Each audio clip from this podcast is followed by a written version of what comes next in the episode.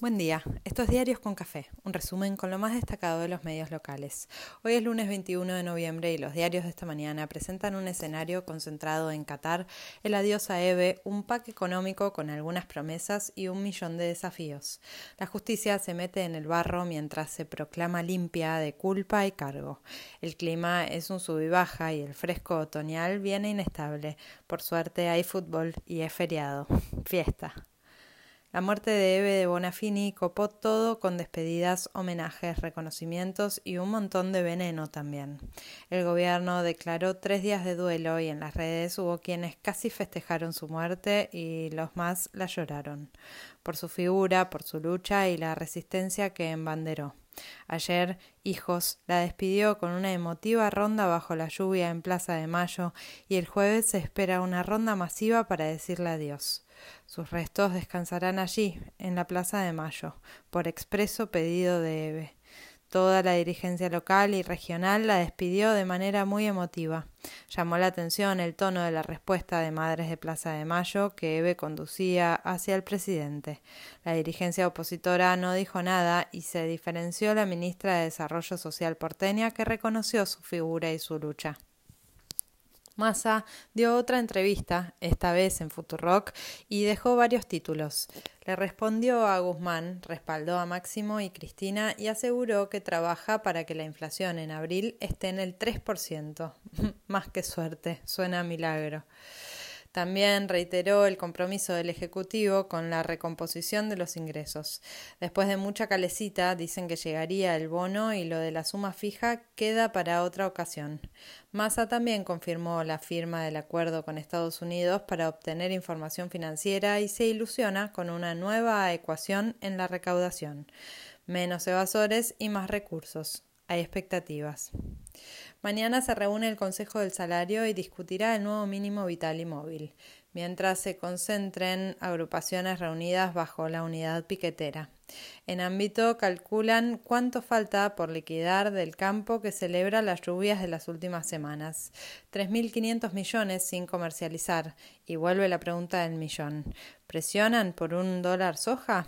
Hay quienes celebran que sigue creciendo la industria pyme, pero Clarín lamenta que en 10 años cerraron más del 9% de las empresas en el país y culpa a la crisis económica. Así, sin asignar responsabilidades, porque si fueron todos, no fue nadie casi como una reversión de la crisis causó dos nuevas muertes, que fue la tapa de Clarín tras los asesinatos de Costequi y Santillán en junio de 2002.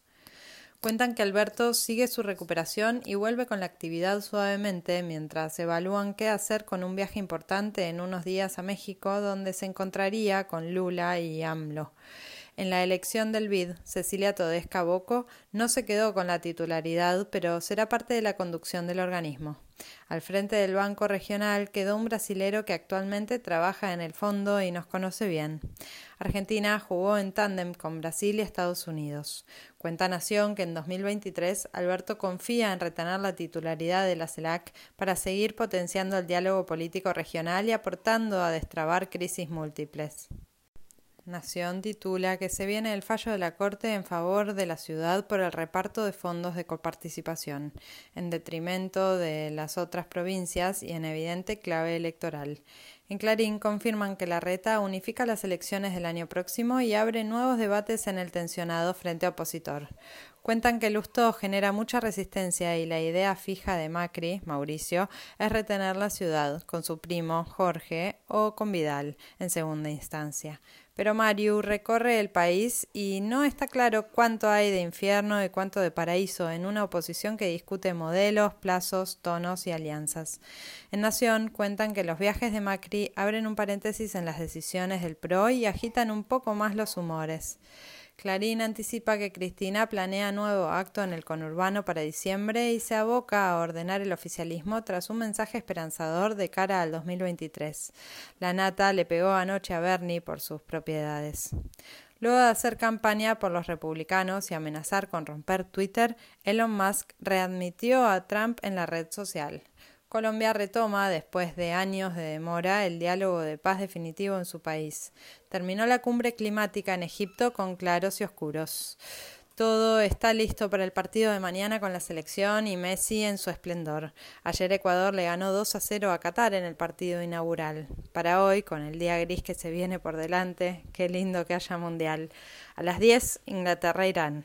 A las 12, Senegal, Países Bajos. 16 horas, Estados Unidos, Gales.